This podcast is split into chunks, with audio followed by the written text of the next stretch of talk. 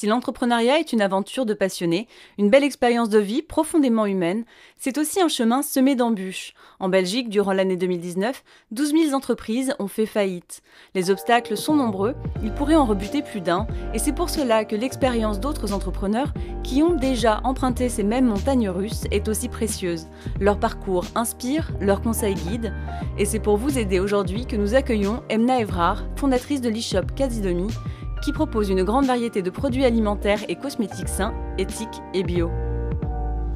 Bonjour à tous, vous écoutez Au le podcast de Focus de la Smart Media Agency pour l'occasion des Nuits des entrepreneurs inspirants. Voici le troisième épisode de notre série portant sur les entrepreneurs, leur expérience, leur expertise et les conseils qu'ils ont envie de partager avec nous.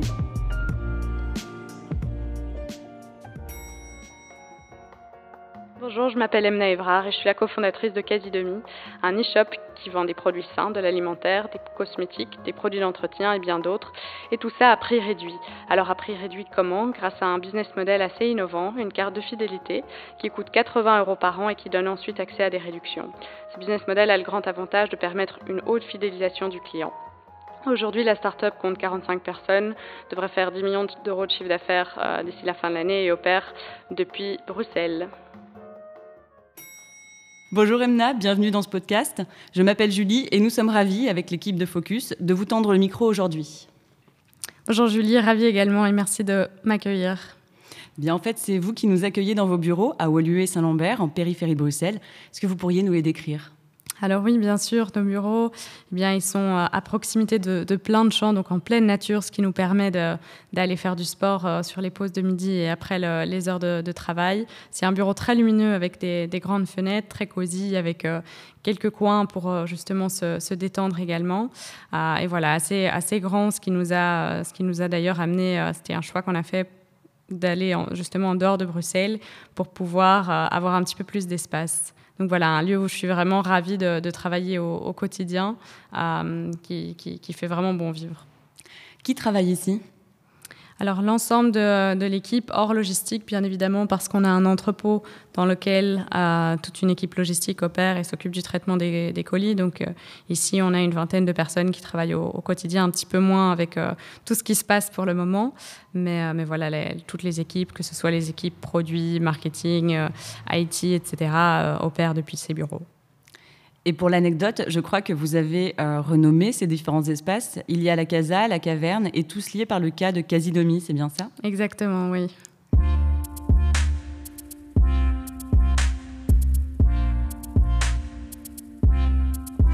Pour cette première partie de l'entretien, j'aimerais que nous découvrions avec toi euh, l'entreprise que tu as fondée. D'où vient Casidomi? Alors, Casidomi, c'est un, un rêve d'enfant. Euh, moi, je suis née dans une famille où mes deux parents sont spécialisés dans tout ce qui est euh, nutrition. Et donc, depuis toute petite, je baignais vraiment dans, ce milieu de l'alimentation saine, du sport, etc. Et assez tôt, je me suis rendu compte que euh, j'avais, une énorme chance en fait d'être informée sur euh, les produits qu'il était bon de, consommer, etc. et d'avoir accès à toute cette information.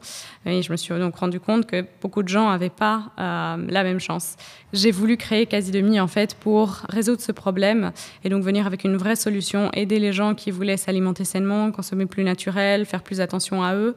Et donc j'ai créé la, solution qui est Quasi Demi aujourd'hui vraiment pour, pour répondre à ce besoin-là.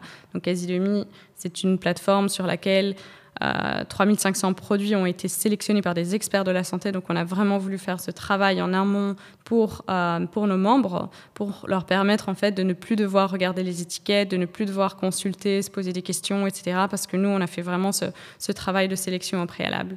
Donc, euh, donc voilà, la start-up a été créée en 2016 quand j'étais encore, encore étudiante. C'était c'était ma thèse de fin d'année qui s'est assez rapidement concrétisée. Mais donc euh, déjà, euh, en, rentrant à l'université, j'avais cette, volonté de, lancer un concept dans la santé, de démocratiser l'accès aux produits sains. Et puis petit à petit, forcément, mais ben, tout ça s'est concrétisé. Je me suis pas mal intéressée à tout ce qui était euh, digital, e-commerce. Et donc c'est là qu'est née l'idée de, de, créer le petit bébé de le petit bébé quasi demi. Et tout s'est tout s'est déroulé assez vite. Hein. Donc 2016, septembre 2016, le, site a été lancé. On avait 350 produits. Donc le catalogue était encore euh, assez restreint. Aujourd'hui, il en compte 3500, donc 10 fois plus qu'au lancement. Et donc, On a, commencé avec de l'alimentaire, on est passé sur les cosmétiques, on a voulu euh, faire en sorte en fait d'offrir un mode de vie aux clients et pas juste euh, de, quoi faire leurs achats alimentaires. Donc tout ça a évolué. J'ai commencé seule et puis après quelques mois, il y a eu les deux premières employés qui nous ont rejoints, etc. Et puis au fur et à mesure des années, le site a évolué, le catalogue a évolué et forcément l'équipe aussi. Comment est-ce que vous avez réussi à vous faire connaître? Alors, c'est une, très bonne question et c'est une question qu'on me pose souvent parce que c'est pas, euh, pas quelque chose de facile. J'étais assez euh, naïve d'ailleurs à, l'époque. Euh, je pensais qu'en mettant un site en ligne, Google allait très bien me référencer, j'allais apparaître dans tous les résultats de recherche, ce qui n'était pas du tout le cas. Il fallait clairement travailler le, référencement, comme on l'appelle le, le, SEO. Il fallait travailler son image sur les réseaux sociaux, travailler son, son image externe.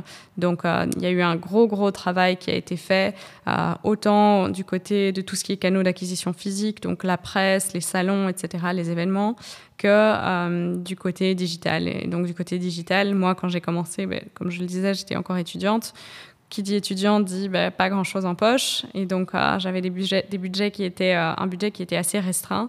Donc j'ai vraiment favorisé tout ce qui était canaux d'acquisition non payants au niveau du, digital. Donc j'ai vraiment travaillé très fort sur les réseaux sociaux. J'ai travaillé avec euh, des influenceurs qui étaient rémunérés pas, pas avec de la rémunération à proprement parler, mais avec des, des commissions, donc elles étaient rémunérées uniquement s'il y avait des ventes derrière, ce qui m'a permis de ne pas dépenser en marketing euh, s'il n'y avait pas de, retour derrière. Donc voilà, j'ai vraiment réfléchi très très fort au début à comment optimiser, euh, optimiser les, canaux d'acquisition faire en sorte que ça ne me coûte pas très cher.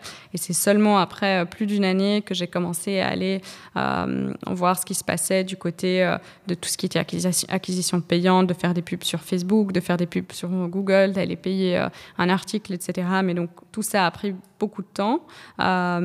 mais le site a commencé à être connu avant de faire euh, du marketing payant.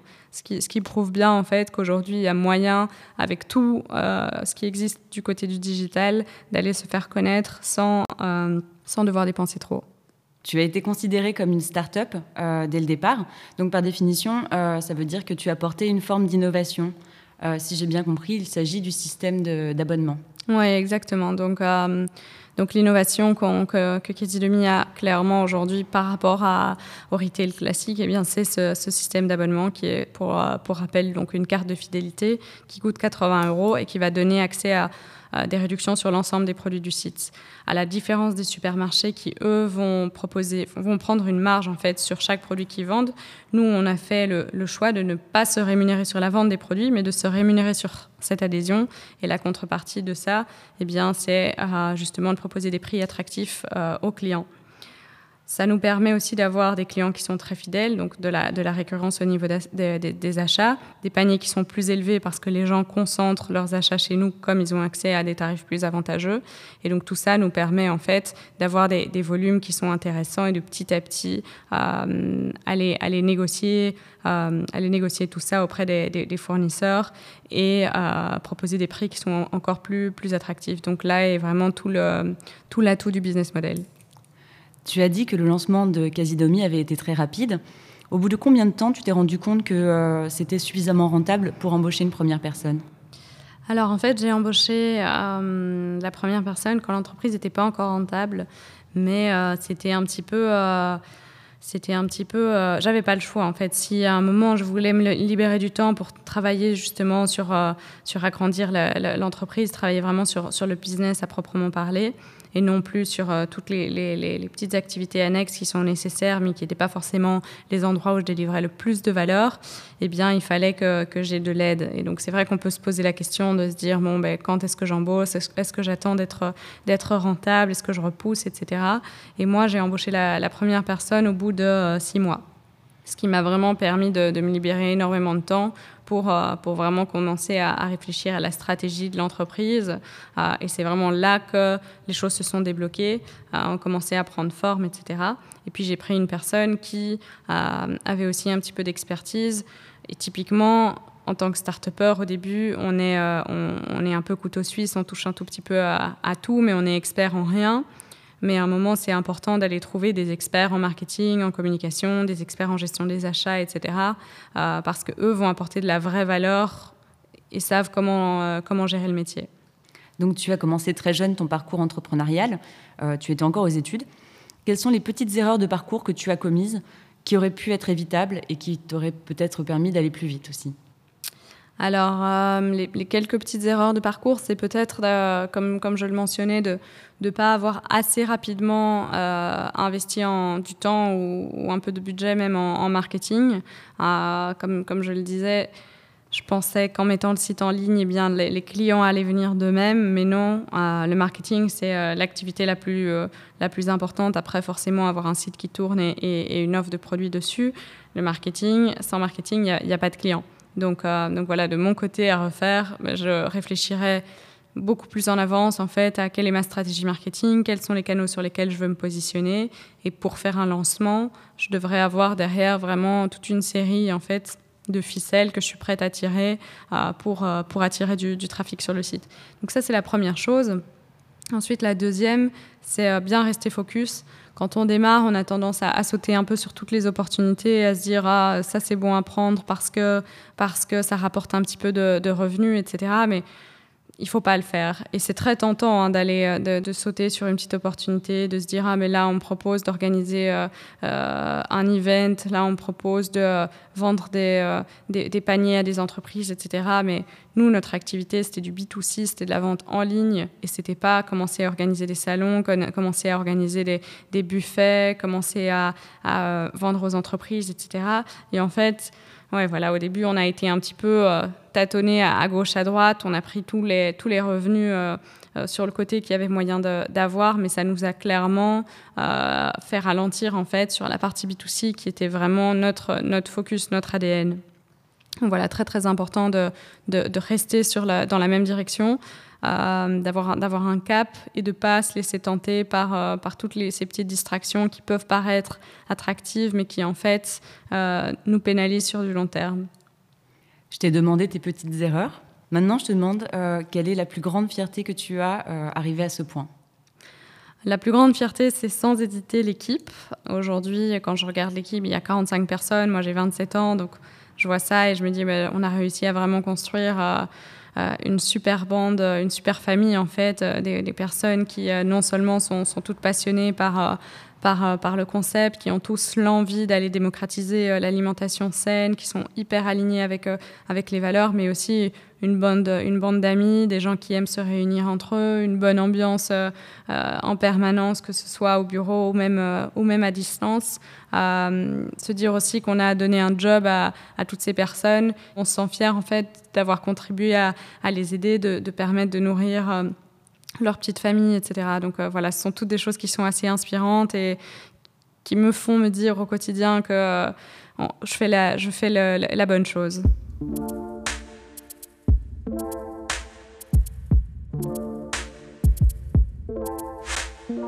Alors, je te propose un petit jeu pour te découvrir sous un autre angle que l'entrepreneuse que tu es. Il s'agit d'un petit question-réponse éclair. Que disent tes collègues de toi quand ils se retrouvent ensemble à la machine à café? Je pense que beaucoup disent que je suis une bosseuse. C'est un petit peu les, échos que, j'ai. Je suis, euh, je suis souvent la, dernière à faire ma pause ou la dernière euh, à lâcher son, ordi quand, euh, quand il faut partir en, en week-end ou partir, partir à un dîner ou quoi. Je, je, suis, vraiment une, une, acharnée du travail, mais parce que ça m'éclate en fait. Je suis, je suis passionnée par ce que je fais, je, suis excitée tous les matins en me réveillant, etc. Donc je le fais vraiment avec plaisir. Mais c'est vrai que les gens autour de moi ont tendance à, et en particulier mes collègues, parce qu'ils me voient au quotidien, ont tendance à, dire euh, déconnecte, euh, lâche ton ordi, détends-toi, pars en vacances sans, travailler, sans envoyer d'emails, etc. Donc, euh, donc ouais, je pense qu'il me voit clairement comme euh, une fonceuse niveau travail. Mais alors, je crois que la prochaine question, tu ne vas pas l'apprécier. Si tu n'étais pas entrepreneur, que serais-tu? Ouf, ça c'est une bonne question. Et euh, honnêtement, j'ai j'ai pas une réponse toute faite pour ça parce que j'adore l'entrepreneuriat. Je suis quelqu'un d'assez créatif. J'adore aussi venir avec des, des, idées innovantes, j'adore mettre en place des choses, j'adore aussi manager euh, l'équipe, etc. Donc euh, c'est vraiment compliqué. Et comme ça a été quelque chose que j'ai toujours voulu faire, j'ai eu des, inspirations déjà toutes petites, etc. Donc je savais que c'était la voie que j'avais envie de prendre. Je me suis jamais dit, ah, qu'est-ce que... Euh, qu'est-ce que je ferais si j'étais pas entrepreneur? Après, aujourd'hui, je pense que si j'étais pas entrepreneur, si j'avais pas quasi demi déjà, je pense que j'essaierais de lancer une autre, une autre entreprise. Et si, si ça ne fonctionnait pas, ben, je pense que j'irais dans une start-up euh, ou une boîte du moins dans laquelle j'aurais un, vrai rôle, euh, une vraie possibilité de mettre en place des, euh, des, choses. Et le secteur, forcément, a aussi pas mal d'importance pour moi. J'ai quand même des, des valeurs qui, qui, me sont assez assez cher et donc j'aurais pas envie d'aller me retrouver euh, dans, dans, certaines boîtes qui, qui cautionnent des, des, des, choses qui sont pas alignées avec mes valeurs donc je ferai assez attention à ça. Quand tes journées sont rudes, qu'est-ce que tu fais pour euh, faire retomber la pression? Alors je vais souvent courir. Euh, je mets de la musique dans les oreilles, je vais courir dans, dans les champs ou, dans la forêt. C'est vraiment le, la chose qui me permet de, de, déconnecter, de parfois mettre mes, mes idées au clair et puis faire du sport c'est aussi quelque chose qui est toujours euh, appréciable, qui, permet vraiment de, se détendre euh, après une, grosse journée. Donc, euh, de, ouais, de manière générale, c'est ce que je fais dans la plupart des cas. Dernière question, peut-être, c'est un petit clin d'œil. Où est-ce que tu fais tes courses? Bah, sur Quasi Demi. non, j'achète tous les produits secs, mes cosmétiques, les produits ménagers, etc. sur Quasi Demi. Et puis pour le frais, ça dépend un petit peu en fait d'où je suis. Je fais de temps en temps, euh, je fais souvent mes courses dans les, euh, dans les supermarchés de, de vrac, euh, uniquement des, des, produits bio bien évidemment. Après, si je suis à côté de temps en temps d'un supermarché, ben, je vais favoriser ça plutôt que de me déplacer loin. Donc, donc voilà, ça varie. Je suis pas spécialement une, une cliente fidèle qui va tout le temps au même endroit.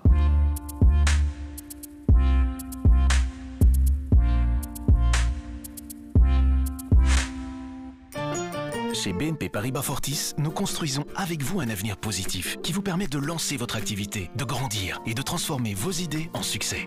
Parce que donner vie ensemble à vos projets, c'est ça aussi le positive banking. BNP Paribas Fortis, la banque d'un monde qui change.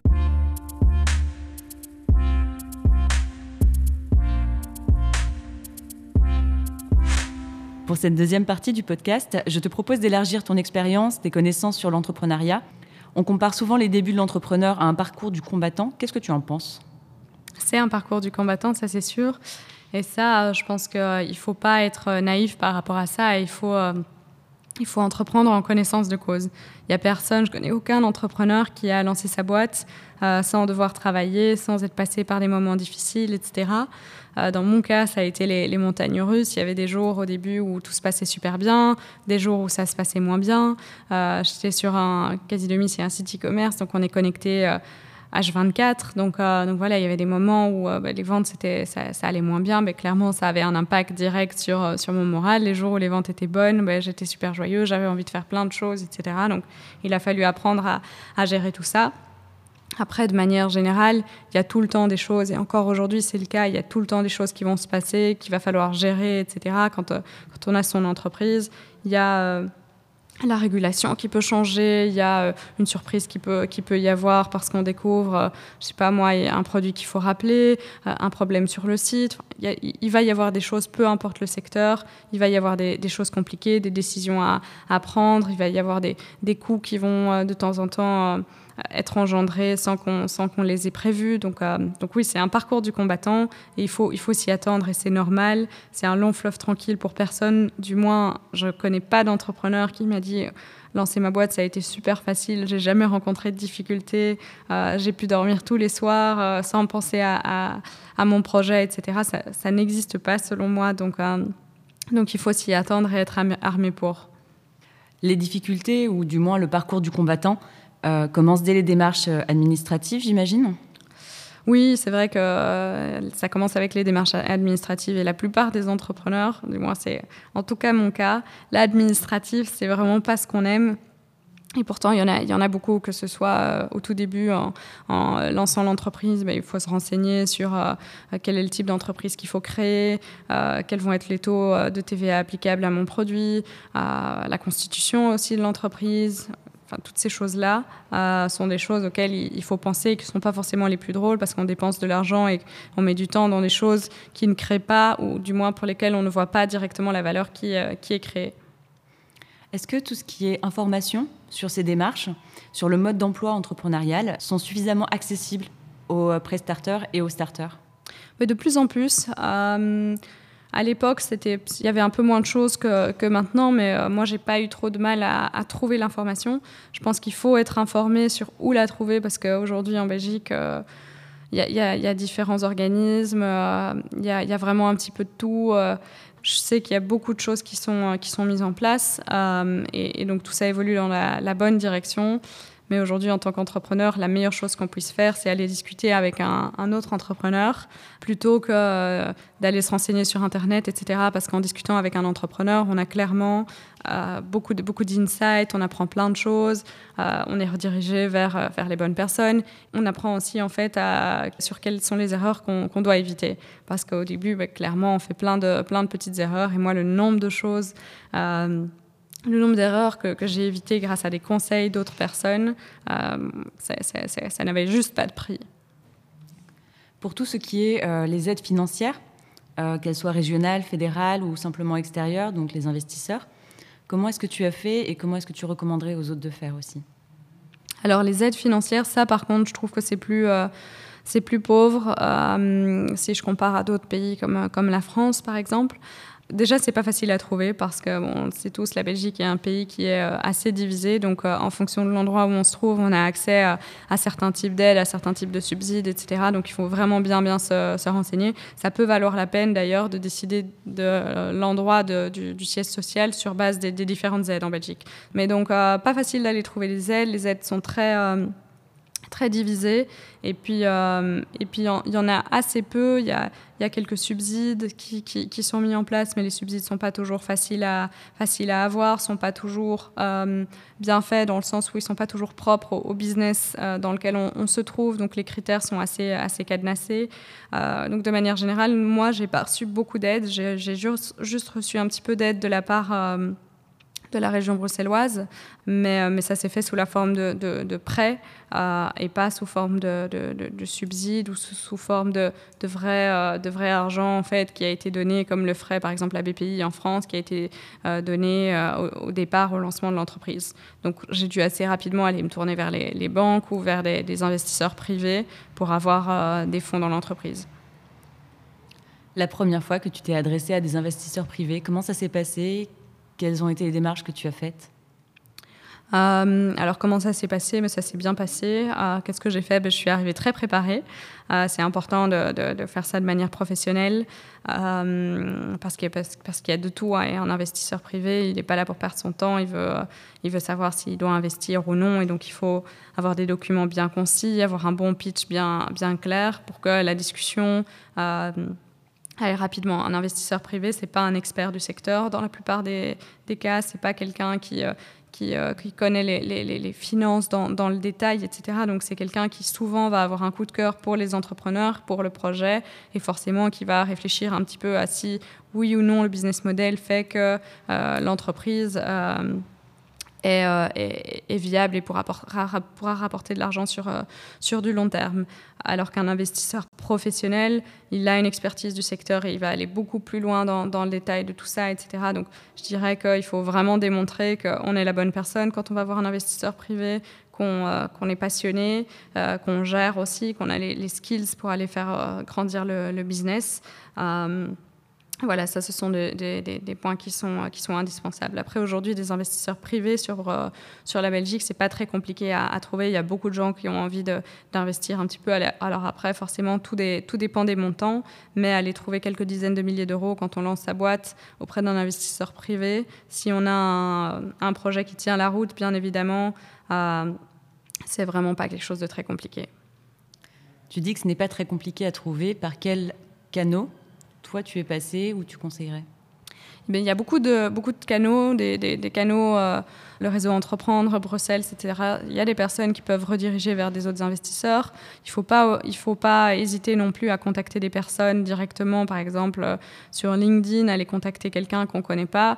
c'est pas très grave. Au pire, on n'a pas de réponse et au mieux, euh, on, décroche un entretien. Donc il y a le via via aussi qui, fonctionne bien si on connaît quelqu'un qui connaît quelqu'un. Euh, moi, j'ai étudié à Solvay. Il y avait pas mal d'entrepreneurs, de, business angels dans les, dans les alumni, donc j'ai pu utiliser le, réseau. Il y, a, beaucoup de pistes et puis même demander à ses amis entrepreneurs d'être mis en contact, c'est aussi des possibilités. Donc si on veut vraiment, c'est vraiment pas compliqué à trouver. J'aimerais revenir sur ton âge. Parce que quand tu as commencé, tu étais jeune. Est-ce que ça ne t'a pas pénalisé à un moment donné? Est-ce que tu n'as pas eu des difficultés à t'imposer et à montrer que tu étais capable de porter ce projet? Oui. Euh, alors, j'ai pas eu beaucoup de difficultés à montrer que j'étais capable et à m'imposer parce que j'ai aussi un caractère qui fait que j'étais assez. Euh, assez sûre de moi, etc. Donc euh, assez rapidement, je montrais que je savais de quoi je parlais, que ce soit avec euh, les investisseurs, avec les banquiers, avec les fournisseurs, etc. Donc je pense que j'ai réussi assez vite à, démontrer une bonne connaissance de, ce que je faisais, à montrer que malgré mon jeune âge, j'étais quelqu'un de professionnel. J'allais dans une direction que, je contrôlais. Par contre, là où ça a été plus compliqué, c'est euh, surtout ce qui est expérience. Forcément, quand on se lance, quand on est encore étudiant, ben, on a très peu d'expérience. Euh, dans mon cas, ben, j'ai dû être manager après quatre mois alors que j'avais jamais euh, moi-même eu de, manager. Donc, ce sont plus ces choses-là qui ont été des, vrais challenges parce que euh, ben, j'avais pas de pas d'expertise ni en management, j'avais pas d'expertise en, en, retail, pas d'expertise en e-commerce, etc. Donc, il a vraiment fallu que je me forme sur tous ces aspects-là. Est-ce que tu as quelques conseils à donner aux pré-starters ou aux starters? Un petit résumé, un petit panel de conseils alors j'ai un gros conseil, c'est il faut oser parce que l'entrepreneuriat, euh, c'est quelque chose, il faut prendre des risques en fait. Et, si à un moment on se dit pas, allez go, je fonce, euh, j'y vais, mais on n'y arrivera jamais. Je connais toute une série de personnes qui m'ont dit je vais lancer un projet, etc., euh, mais qui ont été euh, dans les business plans et dans les bouquins beaucoup trop longtemps et qui ont fini par, abandonner parce que c'était trop long. À un moment, il faut juste se dire ok, j'y vais. C'est pas grave si mon produit est pas parfait, c'est pas grave si j'ai pas encore une équipe qui est constituée, etc. Mais je fais un MVP, donc je fais, je constitue déjà un, produit qui est qui, tient la route, pour lequel je sais démontrer qu'il y a de l'attraction. Et j'y vais, je teste parce que je peux vous garantir que peu importe ce que vous allez lancer, dans la plupart des cas, euh, vous allez avoir des choses à modifier. Parce que vous n'avez pas testé votre marché au préalable et donc vous allez avoir des choses qui, vont ressortir. Vos clients vont vous donner du feedback, vous allez devoir changer votre site, changer votre offre. Dans notre cas, moi, je n'avais pas envisagé nécessairement que j'allais vendre d'autres produits que de l'alimentaire, mais ce sont les clients qui ont dit on veut, des cosmétiques, puis ce sont les clients qui ont dit on veut trouver des, compléments alimentaires, etc. Donc j'ai adapté l'offre. Euh, le, système de l'abonnement, il n'existait pas le jour du lancement. Euh, je l'ai mis en place parce que beaucoup de clients disaient ah mais euh, les produits bio, les produits sains, c'est cher, ça a quand même un certain coût. Et puis moi, de mon côté, je réalisais qu'il y avait peu de rétention aussi parce que le, milieu de l'e-commerce, c'est un milieu ultra concurrentiel où les gens sont vite à aller d'un site e-commerce à un autre ou d'aller dans un magasin physique parce que c'était plus facile euh, que, que, d'aller faire ses, courses en ligne. Donc, euh, donc voilà, travailler sur la rétention, ça a été un des points euh, ultra importants et on l'a fait parce que euh, c'était quelque chose de nécessaire et on a adapté le business model pour ça, mais par la suite. Donc, donc voilà, il faut oser, il faut pouvoir être, enfin, se, se, laisser, se, laisser, challenger et être capable d'aller pivoter. Et donc tu as parlé de la stratégie du MVP, donc le minimum viable product, c'est ça? Tu peux expliquer un petit peu? Donc, euh, euh, c'est l'idée en fait d'aller construire un, produit ou, même un service en fait sans euh, le finaliser.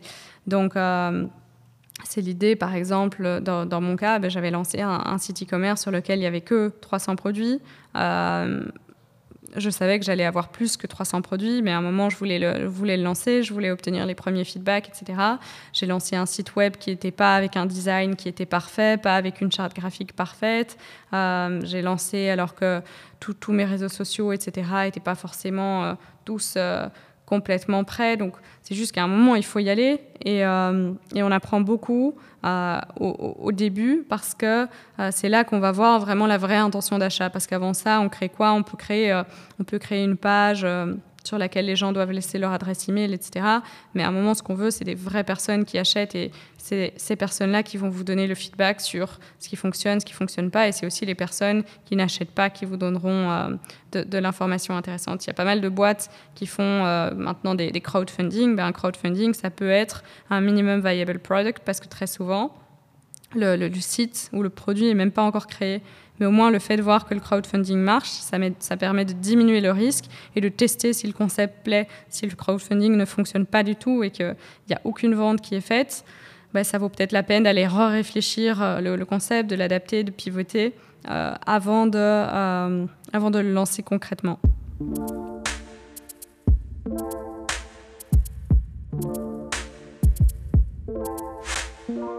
Nous avons tous, pour s'aider dans l'organisation et la gestion quotidienne, des petites applications qui nous sont précieuses, des petites habitudes ou des outils de travail. Quels sont euh, les tiennes? Alors j'ai pas mal d'outils de, manière générale parce que l'organisation, c'est quelque chose pour moi d'ultra important. Être bien organisé, euh, c'est une des clés du succès.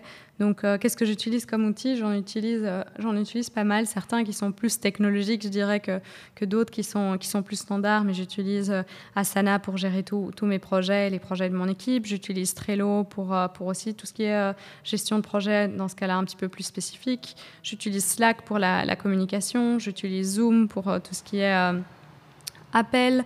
Et puis, euh, et puis de manière, euh, de manière plus, plus simple, eh bien, je, je fais mes, mes to-do de manière très traditionnelle sur une feuille euh, en papier avec un bic et je fais le, suivi de toutes mes tâches au quotidien comme ça.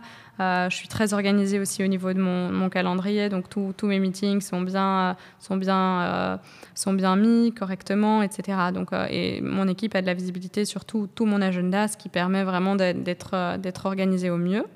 Après, au niveau de peut-être un tool qui n'a rien à voir avec mon, travail au quotidien, mais qui, euh, est assez sympa euh, et qui m'aide à bien gérer. Euh, j'en ai même deux d'ailleurs. Un, qui m'aide à bien gérer mon sommeil, c'est Sleep Cycle, qui, qui me permet vraiment de m'assurer que ben, je dors le, bon nombre d'heures parce que ça me réveille au, bon moment, qui me permet de qui me permet pardon, de consulter mes, cycles de sommeil, etc.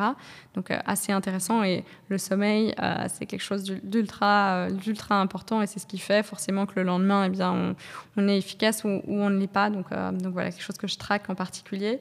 Et puis j'utilise pas mal d'apps pour tout ce qui est sport. Et donc comme, comme, comme je le mentionnais, je suis une, une grande fan de course notamment, mais, mais aussi de pas mal d'autres sports. Donc j'ai toutes mes apps en fonction de, du sport que je fais pour, pour suivre mes performances, pour enregistrer mes parcours, etc.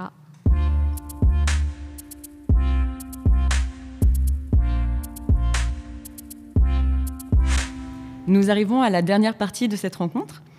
Si cela te va, nous allons parler du futur, donc le futur de ton secteur qui évolue un peu au gré des dernières technologies. Euh, donc tu es dans le secteur du commerce en ligne avec une grosse part d'alimentaire. Qu'est-ce qui, d'après toi, demain changera dans ce secteur? Alors c'est un secteur qui euh, évolue déjà aujourd'hui beaucoup. Euh, le secteur du, bio est, est, pour le moment très, de plus en plus convoité par la grande distribution.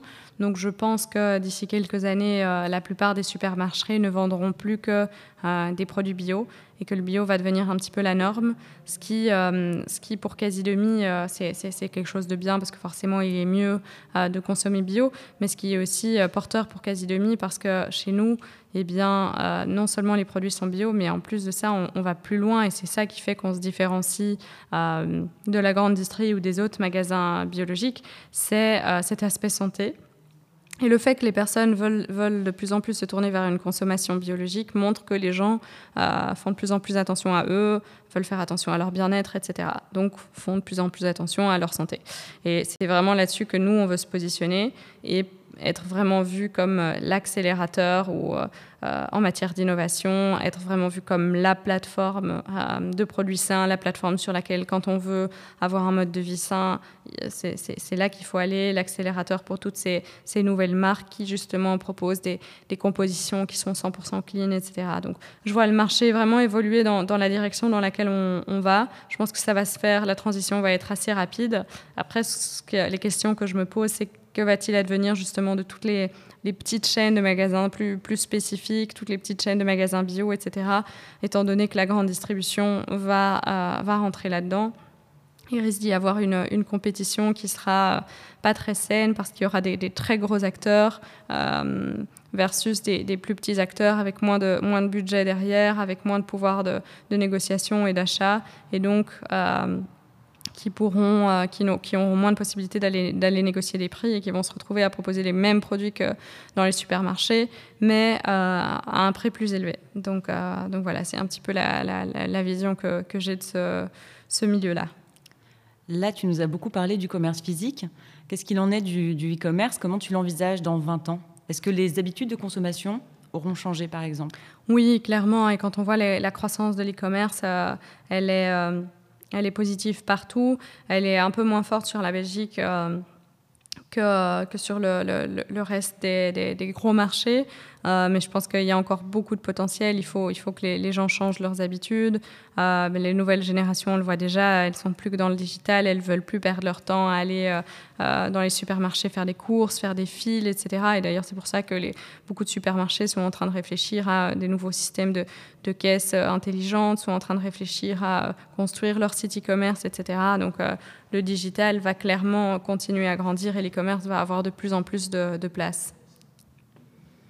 Comment est-ce que tu te prépares pour cet avenir et pour cette euh, nouvelle concurrence de ces supermarchés qui avant n'étaient qu'implantés physiquement et euh, qui de plus en plus euh, créent leur site internet? Comment est-ce que tu te prépares à ça? Alors, euh, comment est-ce qu'on se prépare Mais on continue pour le moment vraiment à faire ce qu'on qu fait parce qu'aujourd'hui, la, la, la, plupart des sites euh, de supermarchés sont vraiment différents de ce que nous on fait. Euh, nous, on a créé non seulement on a vraiment créé une vraie communauté, quand on le voit, on a des, acheteurs qui sont engagés, qui sont fidèles, qui viennent chez nous, pas juste pour l'offre de produits, mais qui viennent aussi pour tout le conseil et la confiance qu'ils ont. Donc cet aspect communautaire est clé, l'aspect santé est clé, le business model de l'abonnement est aussi clé. Euh, et puis le dernier point qui, qui, est assez fort chez nous, c'est notre marque propre. Euh, on a énormément de produits qu'on vend avec notre propre label qui sont des produits sur lesquels on a vraiment travaillé main dans la main avec les fournisseurs pour proposer des, des compositions qui soient les, les meilleures possibles et qui sont des produits vraiment qui sont notre, notre tampon, notre cachet, que les gens veulent retrouver partout, qui, qui sont les produits en fait que, pour lesquels ils savent qu'on aura sélectionné le, le, le, meilleur et ils ne vont pas retrouver ces produits-là ailleurs. Donc dans le cas particulier de Casidomi, développer votre propre marque a été déjà un choix euh, pour lutter contre une forme de concurrence. Oui, exactement. Derrière un commerce en ligne, il y a aussi une grosse organisation. Quel rôle prend ou prendra la technologie dans les différents aspects de la supply chain? Euh, mais la technologie, on la voit déjà, elle est, très présente euh, pour les gros e-commerce quand on voit des, Amazon et, des, sites de ce style-là. Il y a déjà énormément de technologies qui sont euh, qui, est mise en place. Il y, a, des robots, il va y avoir euh, des RFID qui vont être utilisés dans, tous les sens. Euh, il y a de moins en moins de travail manuel, donc euh, ça, va, ça va aller euh, dans ce sens-là. Aujourd'hui, ce sont toutes des solutions qui sont très coûteuses donc il faut faire de, gros volumes pour pouvoir justement aller investir dans ces technologies. Mais euh, d'ici quelques années, je ne serais pas, surprise que tout ça soit euh, démocratisé et beaucoup plus accessible en termes de communication, donc une enseigne qui n'a pas pignon sur rue doit euh, absolument communiquer par d'autres biais. Euh, Est-ce que tu penses que demain, la communication aura changé? Est-ce que tu penses que, euh, par exemple, les médias traditionnels n'accueilleront plus la publicité au profit des réseaux sociaux? Comment tu l'envisages? On le voit déjà aujourd'hui. Hein. Il y a beaucoup de médias traditionnels qui, qui investissent, qui créent leur, euh, chaîne, euh, leur chaîne télé sur, sur Facebook, qui investissent de plus en plus dans, dans les réseaux sociaux, etc.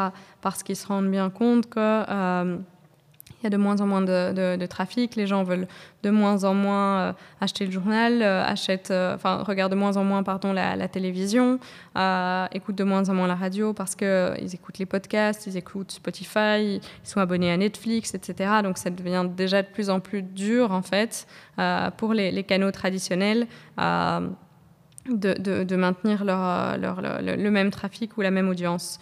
Donc clairement, on va voir un, un switch qui va se faire de manière progressive vers, euh, vers toutes les, pla les, les, plateformes digitales. Euh, J'ai une petite question Covid, puisqu'il en fallait bien une. Hein. Euh, Est-ce que tu penses que le Covid va être un accélérateur de cette euh, tendance au e-commerce? Alors oui, clairement, euh, et, et, on l'a vu, hein, tous, les, tous les chiffres pour l'e-commerce euh, ont été euh, plus que positifs, en particulier dans notre secteur de l'alimentation. La, de, de, de Donc Donc, euh, donc voilà, les gens sont de plus en plus tournés vers, euh, les commerces, ont eu de moins en moins envie de, sortir, de courir des risques, de se déplacer.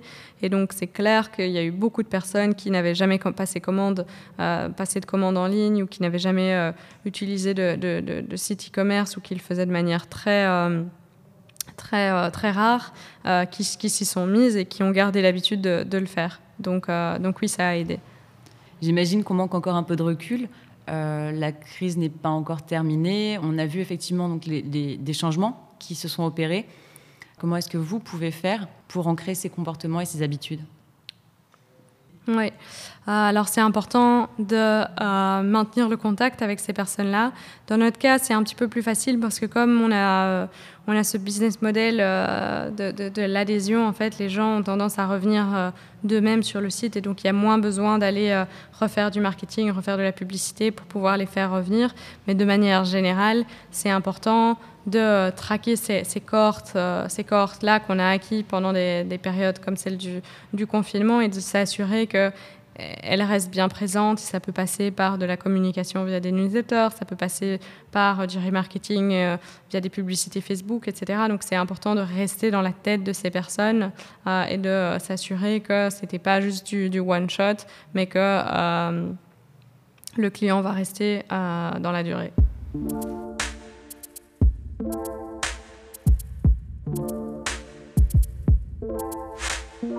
Quand on gère son entreprise, on se pose souvent les mêmes questions. Je consolide ou j'investis? Je me verse un salaire ou bien des dividendes? À la Banque Van Breda, nous vous aidons à faire les bons choix parce que nous prenons le temps de vous connaître et que votre affaire, c'est aussi notre affaire. Banque Van Breda, réservée aux entrepreneurs et aux professions libérales.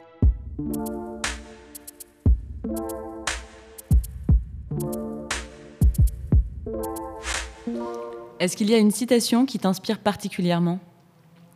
Alors, il y en a une, oui, qui, euh, je vais la dire en anglais parce que, parce que ça, rend, les, ça, rend les choses plus puissantes.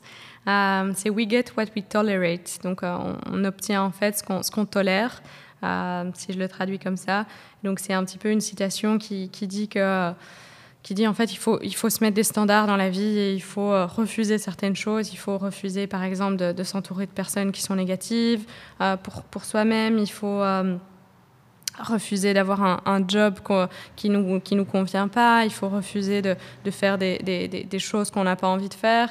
Et forcément, il y, aura toujours un, de temps en temps des, choses moins, cool à faire que, d'autres, mais c'est un peu le standard qu'on se met et, on se dit, bah, dans ma vie, je veux mettre ce standard-là et j'ai pas envie de perdre mon temps avec des, gens qui, euh, avec qui j'ai pas envie de passer du temps ou j'ai pas envie de perdre mon temps à faire un job dans, lequel je suis pas épanouie, etc. Je pense qu'on n'a qu'une vie, il faut pouvoir en, profiter, il faut pouvoir se respecter soi-même. Et parfois, les gens ont tendance à oublier, euh, à s'oublier eux-mêmes, en fait, à plus se respecter et à faire des choses pour la société, alors qu'au au, final, eh bien, euh, le, temps passe vite, en fait. Et il faut savoir justement prendre soin de soi, euh, en profiter. Il faut montrer qu'on est au-dessus de tout ça. Et donc, we get what we tolerate, c'est vraiment pour moi une phrase très très forte qui, amène beaucoup de, réflexion pour la plupart des, gens parce que euh, voilà, il, faut, vraiment réfléchir à quels sont les standards qu'on s'impose euh, et, et, voir un petit peu quelles sont les, actions qu'on veut prendre. Et, c'est un petit peu il faut pas qu'on se plaigne en fait. il faut réfléchir toutes les choses qui font qu'on est malheureux ou toutes les choses qui font qu'on peut se plaindre. Il faut réfléchir à est-ce que moi, j'ai pas ma part de responsabilité là-dedans. Et c'est un petit peu comme ça que moi, je travaille ou que moi, je vis. Et je me dis, ben, voilà, s'il y a un moment, j'ai eu ce truc-là qui, m'a pris de l'énergie, qui a fait que euh, j'étais pas épanouie, etc., est-ce que c'est moi qui l'ai accepté ou est-ce que c'est quelque chose que j'aurais pas du tout, euh, j'aurais pas, pas pu voir venir ou que sur lequel j'ai pas d'impact? Et dans, beaucoup de cas, en fait, ce sont souvent des choses qu'on a tolérées, qu'on aurait pu ne pas tolérer, on aurait pu dire non. Mon boss m'a euh, fait travailler jusqu'à minuit euh, pendant euh, tout un mois, mais du coup, je suis en burn-out aujourd'hui. Ben, J'aurais pas dû tolérer que mon boss me force à travailler jusqu'à minuit pendant un mois pour finaliser un projet. Et donc, souvent, en fait, c'est sa, sa propre faute. donc, je dis souvent aux gens, mais réfléchis, est-ce que toi, tu n'as pas ta, part de responsabilité là-dedans? Est-ce que tu peux pas être plus heureux si tu contrôles mieux ta vie, en fait?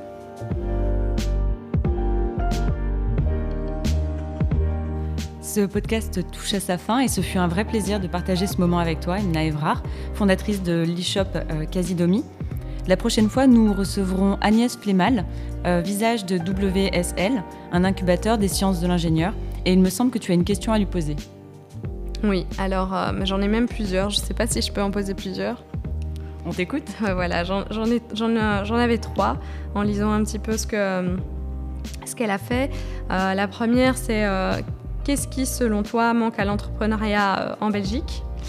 La seconde, c'est comment prévenir la fuite des talents à l'étranger Et la dernière, c'est comment est-ce que tu penses qu'on peut accentuer la collaboration entre les différentes régions, par exemple en termes de réseau, en termes d'investisseurs, en termes de subsides, en termes de régulation, etc. Trois belles questions et la réponse au prochain épisode alors.